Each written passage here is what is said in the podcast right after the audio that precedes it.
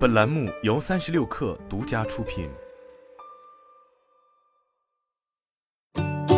本文来自三十六氪，作者邱小芬。八月十八日，科技部等九部门发布《科技支撑碳达峰碳中和实施方案（二零二二至二零三零年）》。方案中提到，目标是到二零二五年实现重点行业和领域的低碳关键核心技术重大突破。支撑国内生产总值二氧化碳排放比二零二零年下降百分之十八，单位 GDP 能源消耗比二零二零年下降百分之十三点五。到二零三零年，要进一步研究突破一批碳中和前沿和颠覆性技术，支撑单位 GDP 二氧化碳排放比二零零五年下降百分之六十五以上。方案中提到了十项重点任务。首先，要立足于以国内以煤炭为主体的资源禀赋，在抓好煤炭的高效清洁利用的前提下，保障国家能源安全，并且降低碳排放。比如发展智能电网、更高效的新能源发电、储能、氢能等支撑技术。工业、交通、建筑是国内的碳排放大户，